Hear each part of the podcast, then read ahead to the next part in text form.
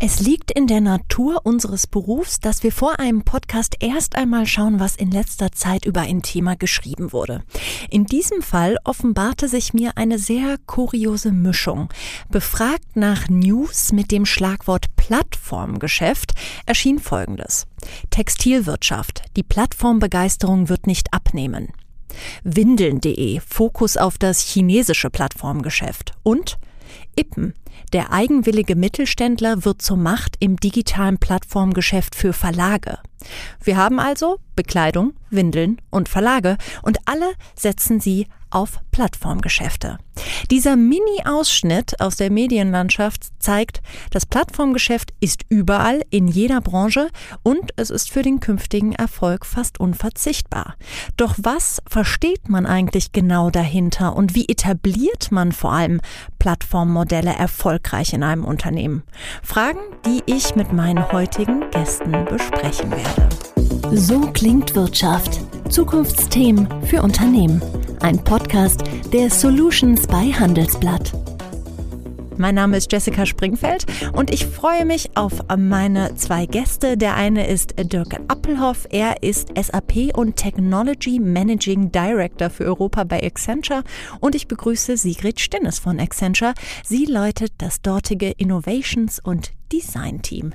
Herzlich willkommen. Lassen Sie uns doch erstmal starten. Ich habe gerade schon angedeutet, man findet Plattformgeschäfte inzwischen in sehr, sehr vielen Unternehmen. Aber wenn Sie es ganz kurz erklären müssten, was ist ein Plattformgeschäft, Herr Appelhoff? Ja, Sie haben nette Beispiele gebracht, die die wesentlichen Kennzeichen ähm, schon signalisieren. Das ist die ähm, Offenheit und die Skalierbarkeit äh, eines Plattformgeschäfts im Gegensatz zu einem geschlossenen System, wie ich das in der Vergangenheit hatte. Das heißt, die Fähigkeit, äh, über Unternehmensgrenzen zu kommunizieren, sei es mit Endkunden oder mit Lieferanten und die Fähigkeit ähm, der Skalierbarkeit der, des Wachstums, was ich im Wesentlichen über Cloud-Infrastruktur schaffe. Wenn wir jetzt so ein altes, klassisches ähm, Geschäftsmodell vergleichen, eben mit einem modernen Plattformgeschäft, Frau Stinnes, könnten Sie da mal ein Beispiel für uns skizzieren? Also wir sehen es ja schön, äh, was momentan in der Automobilbranche passiert. Also äh, klassisch, ne, das Auto, das wir kaufen, hin mittlerweile zu Autos, die wir scheren, äh, die wir mit unseren Mobiltelefonen öffnen können, ähm, zu einem Provider, äh, wenn ich jetzt mal Volkswagen nehme, der bis 2025 seine Autos zu 70 Prozent auf E-Mobilität umstellen will und 2030 die gesamte Flotte. Das heißt, da wird ein, wird ein Plattformgeschäft entstehen, weil nämlich dann die Software das Herzstück des Autos sein wird. Und da entstehen wieder ganz neue Geschäftsmodelle, also von einem tradierten Unternehmen wirklich zu einem hochinnovativen. Wie ist das? Was ist zuerst da? Ei oder Henne ist so ein bisschen die Frage. Wenn Unternehmen sich wirklich äh, entschließen, auf ein Plattformgeschäftsmodell zu setzen, braucht es da erstmal den Mindset, diesen Antrieb zu sagen, okay, wir wollen Dinge jetzt vollkommen neu denken, wir wollen uns neu ausrichten? Oder wäre der erste Schritt, die Technologie äh, zu erschaffen und dann sich daran zu orientieren, was jetzt alles möglich ist? Wie würden Sie Kunden beraten, Herr Appelhoff? Mindset auf jeden Fall. Ähm, die Technologie nutzt nichts, wenn ich sie nicht sinnvoll nutzen kann und ich werde auch das Technologieprojekt nicht durchführen, ohne den Mindset zu haben. Das heißt, die Bereitschaft ähm, für Veränderung und die Bereitschaft, sich auf diese neuen Dinge einzulassen, so wie die Sigrid Stinnes es gerade geschildert hat, ähm, diese Veränderungsprozesse. Und die Plattform ist dann die nötige Basis, die ich habe, um diese Ideen zu fortzuführen, weil viele Dinge, die dort passieren, weiß ich heute nicht. Das heißt, ähm, ich brauche den Mindset, die Offenheit für die Veränderungen der Zukunft und gleichzeitig kann ich dann damit starten, mir eine technische Infrastruktur, eine Plattformarchitektur ähm, zu bauen oder zu designen, die auf die Eventualitäten einzahlt. Wie hole ich Mitarbeiter dafür am besten ab, eben diesen Mindset im Unternehmen zu etablieren, Frau Stennes? Mhm. Das ist eine Reise mit den Mitarbeitern. Wir sagen immer, wenn wir 10 Prozent der Leute gedreht haben, ähm, dann folgt die Welle. Ähm, tatsächlich viel mit neuen Methoden, mit Co-Kreation, aber auch mit einer guten Vision des CEOs. Also damit fängt es auch an, äh, dass die Leute auch sagen, ja cool, da wollen wir hinterher und da wollen wir dabei sein. Und äh, dann sie mitnehmen und dann neue Dinge zu entwickeln, ist eine Journey, aber äh, die lohnt sich.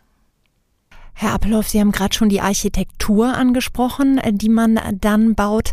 Was wäre denn sozusagen das Fundament, das da erstmal gegossen werden muss, damit das Ganze auf sicheren technischen Beinen steht? Ich brauche ein gutes Verständnis dafür, ähm, welche Datenströme und welche Skalierbarkeit ich brauche, weil eben viele dieser neuen Geschäftsmodelle ähm, mit Analytics zu tun haben, mit Daten an sich zu tun haben.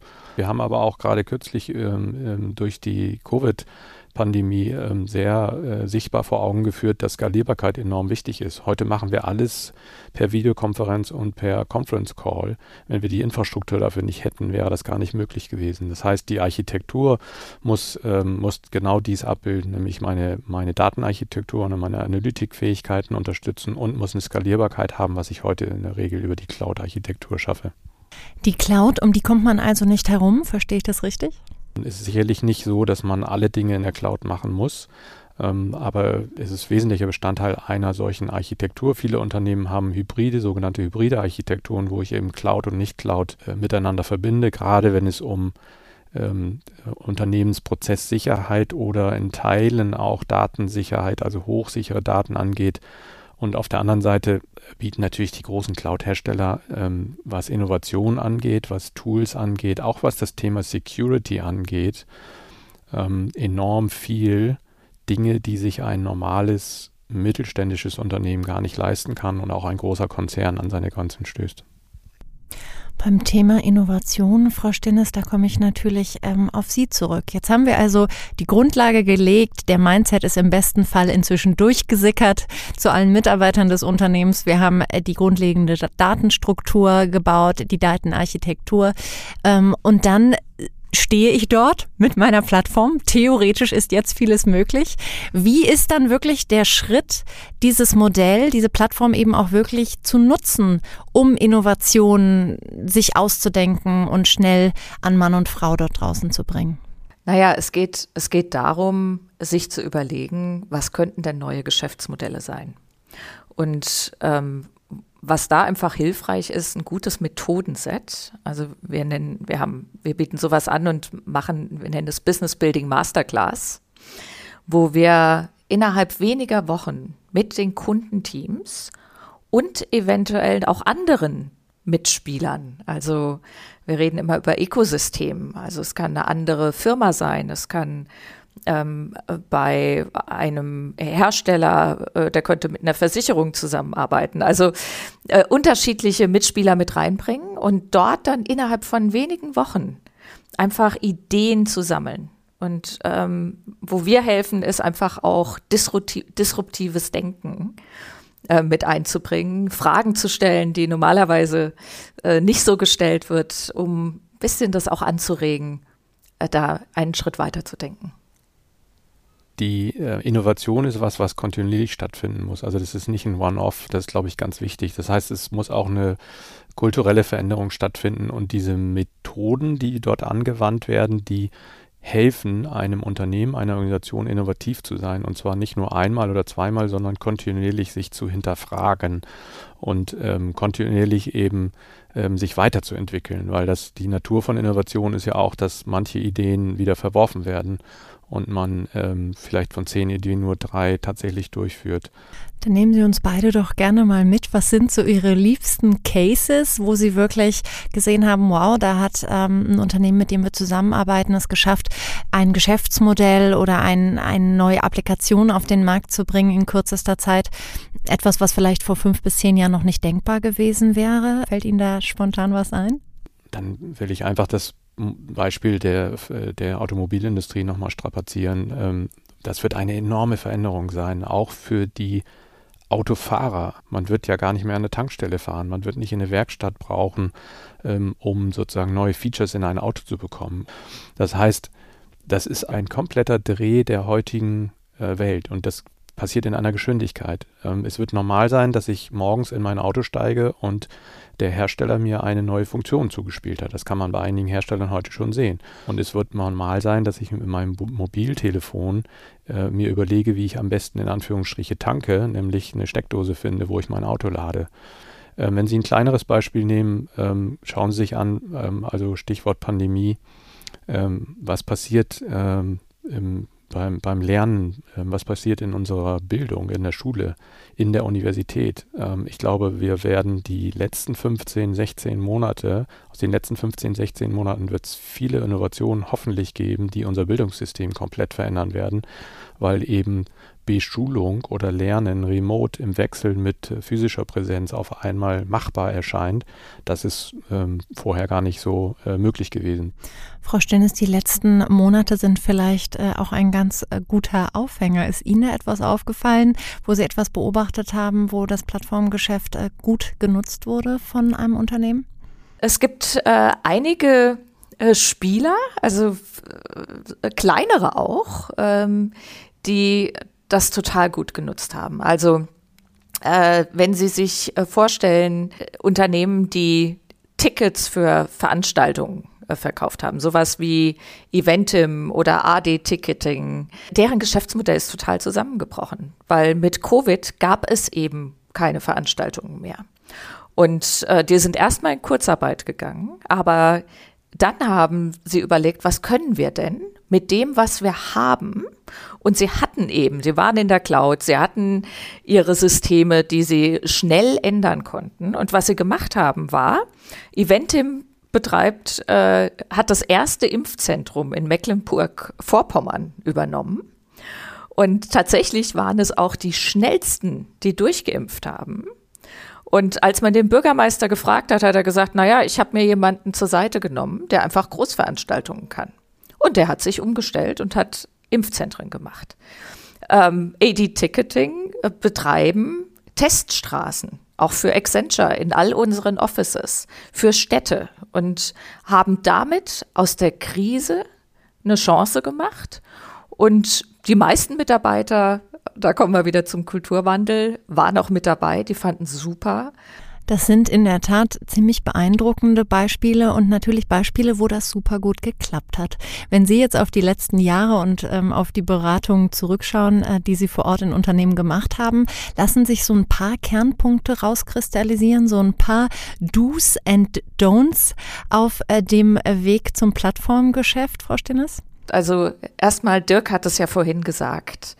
Ähm, es fängt mit dem Mindset an und dann kommt die Technologie.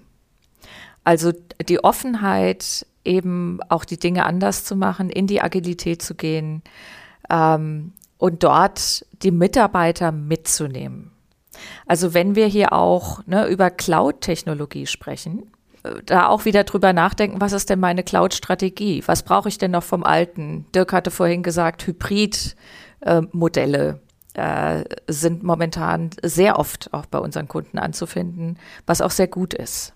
Ähm, das vielleicht Don'ts ne, ist Mitarbeiter mitnehmen, vorher eine Strategie machen, nicht einfach sagen, das ist jetzt die Technologie und die setze ich ein. Ja, ich glaube, dies, der, die, dieses Veränderungsbereitschaft ist, ist, ist der wesentliche Knackpunkt. Also wenn ich die nicht habe, wenn ich die nicht erzeugen kann, dann werde ich nicht erfolgreich sein. Also die Resilienz zu überwinden in einer Organisation. Wir sind alle darauf trainiert, eher inkrementell uns zu verbessern. Deswegen ist Innovation, fühlt sich erstmal kompliziert an. Wir erfahren aber, dass das vielen Leuten sehr viel Spaß macht, wenn man das begleitet.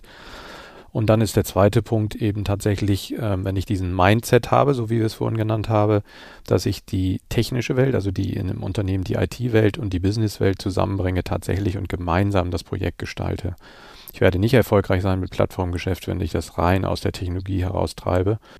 Wenn wir jetzt gemeinsam in die Zukunft schauen, was kommt denn da noch? Gerade hören wir, ist das etwas, auf das sich wahnsinnig ähm, viele stützen, ähm, wo viele jetzt einfach ihre Geschäfte hinverlagern.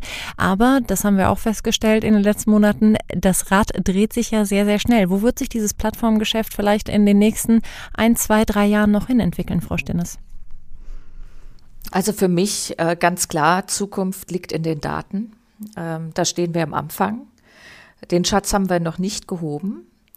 und dann den Zusammenschluss wirklich mit anderen Partnern, um eben diese neuen Geschäftsmodelle zu entwickeln. Da sind wir ganz am Anfang. Äh, da spielt noch sehr, sehr viel Musik und ähm, wir, wir haben es zweimal schon genannt, die Zukunft der Automobilbranche äh, und die Veränderung, das ist so ein spannendes Thema. Ähm, und das geht natürlich noch weiter. Also ähm, was wird denn mit Flugzeugen? Was wird denn äh, mit, mit Bahnen? Also äh, Mobilität an sich und ähm, die Nachhaltigkeit, also Sustainability. Ähm, ich glaube, das müssen wir noch das äh, viel, viel, viel mehr treiben. Herr Appelhoff, Ihre Lieblingsvision für die Zukunft? Naja, Daten ist natürlich, ähm, steht im, im, im, Kern und dann ähm, aus meiner Sicht die Verbindung der, der virtuellen Welt mit der realen Welt. Also wir nennen das Digital Twin oder digitaler Zwilling. Die Ver Verschiebung dieser Grenzen, die wir in Teilen heute schon im Kleinen sichtbar haben, das wird sich beschleunigen. Ich werde in Zukunft ähm, diese Welten so eng miteinander verknüpft haben, dass Dinge virtuell möglich sind, die heute nicht virtuell möglich sind und das wird einen enormen Einfluss haben auf, äh, auf äh, unser Geschäftsleben. Wir nehmen also mit Plattformgeschäft als Motor für Innovation, für Transformation und auch für Skalierbarkeit, alles auf der Basis von möglichst vielen und möglichst guten Daten. Das vielleicht als Startpunkt für Sie da draußen, für Ihre Reise, auf die Sie vielleicht gehen. Wir bedanken uns an dieser Stelle fürs Zuhören und vielen lieben Dank auch an meine beiden Gäste. Wir hören uns nächste Woche Mittwoch wieder bei So klingt Wirtschaft. So klingt Wirtschaft, der Business Talk der Solutions bei Handelsblatt. Jede Woche überall, wo es Podcasts gibt. Abonnieren Sie.